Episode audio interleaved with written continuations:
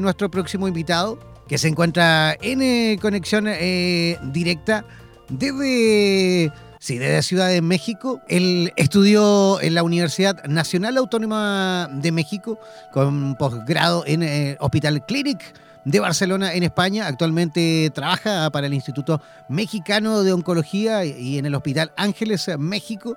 Además es el presidente y fundador de Mujeres y Vida contra el Cáncer y también de la Asociación eh, Civil Médica Mexicana.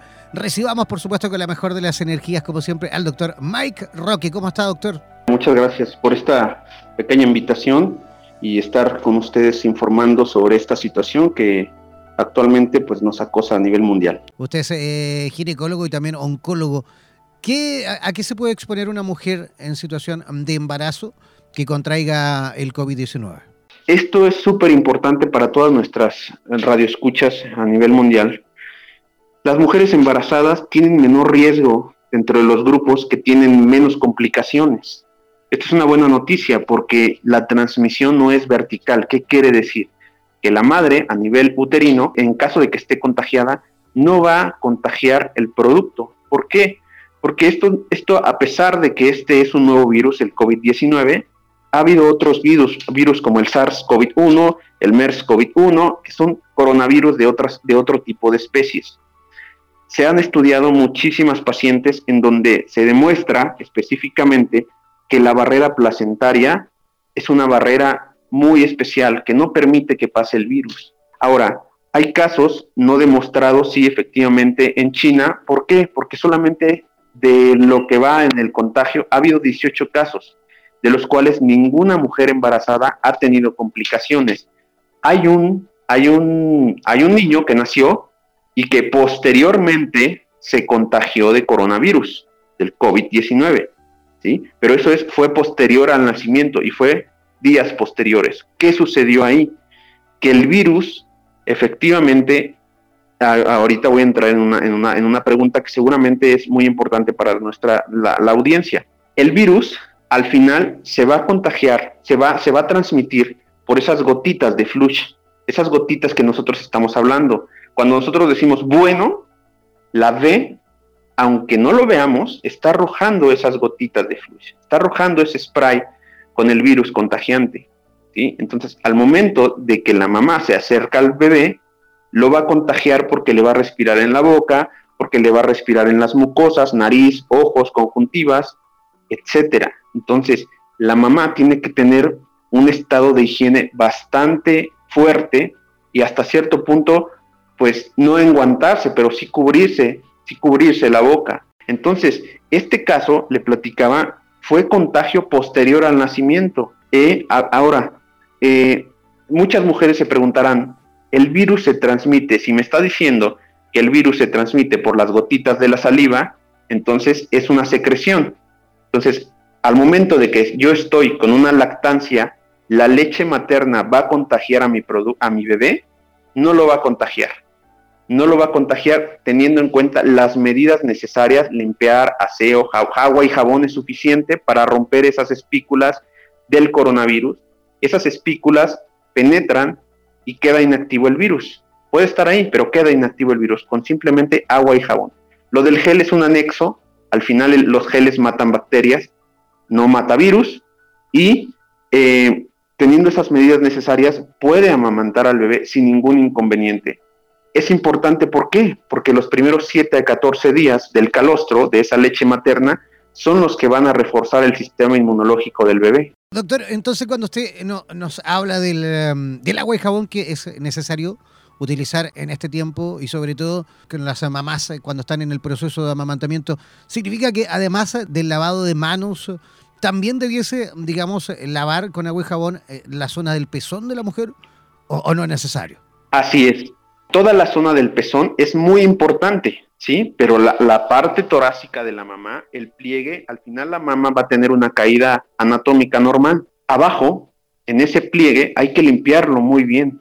Entonces, la parte torácica sería lo ideal, cuello torácica, ¿para qué? Para que este, esta, esta infección o estos, estos virus no se queden anclados ahí y el producto, el, el bebé pueda tomar adecuadamente su, su, leche materna, su, calostro. es importante que sepan que no, no se hereda, ¿sí? No, no, no tiene esta parte de, de, heredabilidad, pero no hay nada estudiado, pero la mamá ya está creando anticuerpos, si es que la mamá está contagiada.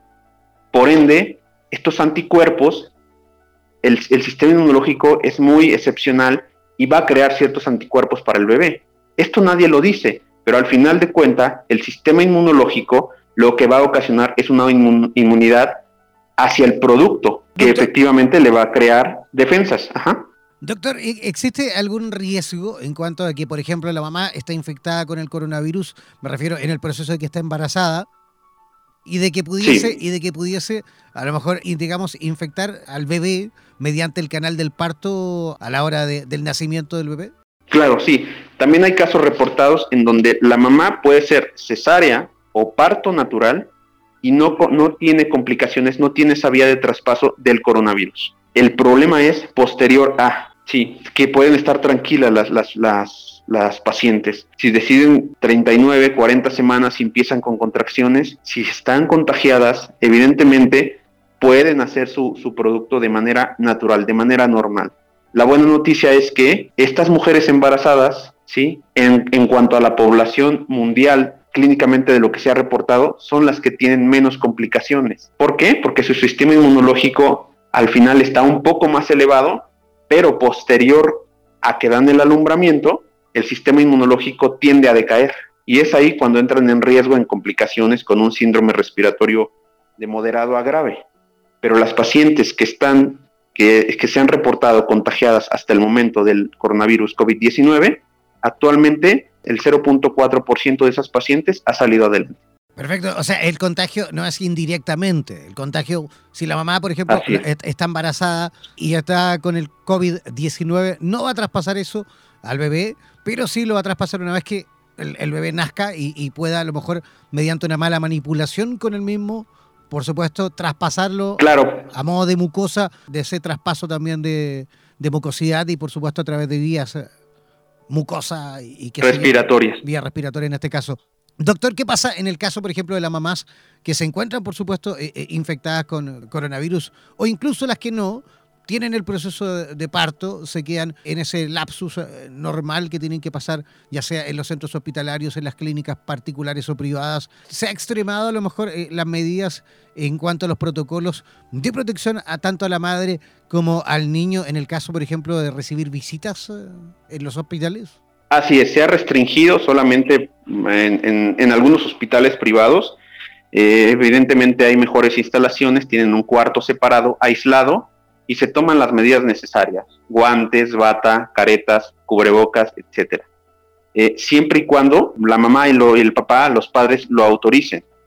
Pero el producto, por lo general, siempre está en el área de incubación. Aunque el producto esté bien, está en el área de incubación para evitar este tipo de contagios. Y cuando pasan al área de incubación, que están básicamente todo el día, solamente lo pasan con la mamá a que le dé un poco de leche, estén en contacto evidentemente emocionalmente, porque eso también influye, los productos están en resguardo. En cuanto a las medidas generales, en algunos hospitales se cambiaron de áreas para esta parte de población en mujeres embarazadas y que ya van a dar a luz o que están en proceso de alguna cirugía programada, tienen un área, un área restringida. Sí se ha hecho así. Doctor, ¿se recomienda que las eh, mamás, una vez, eh, digamos, que, tuvieron al bebé, o incluso antes, ¿es recomendable que se vacunen, por ejemplo, contra la influenza o, contra otras eh, patologías respiratorias?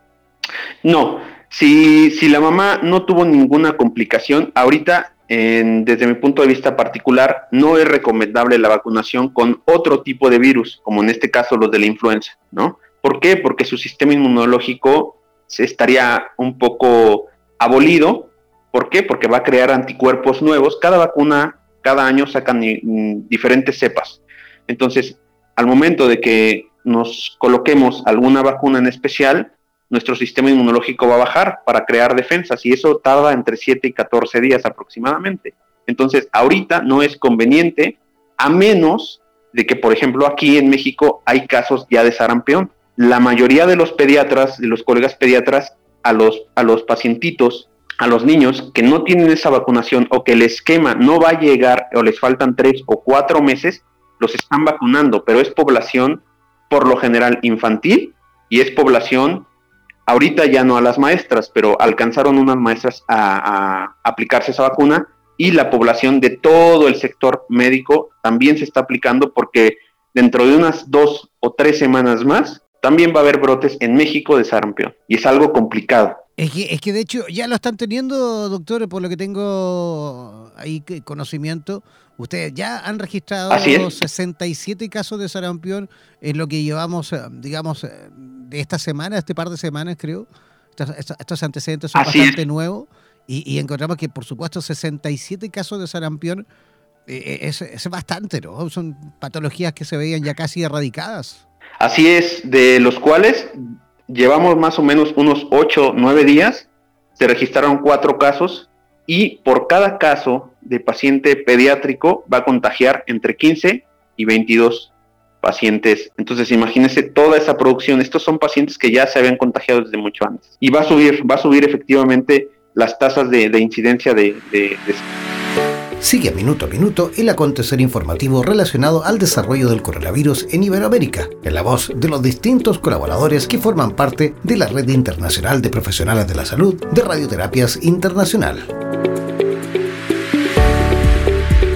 Síguenos en nuestras redes sociales buscándonos como Radioterapias o contáctanos al WhatsApp más 569 7242 7060. Además, descarga de forma gratuita nuestra aplicación en Play Store o escúchanos directamente en nuestra página web www.radioterapias.com. En radioterapias.com somos lo que sentimos.